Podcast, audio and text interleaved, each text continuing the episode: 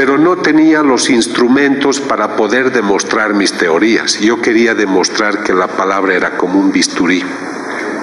Tú no vas a permitir que alguien venga con una navaja y te corte la piel, porque te lastima.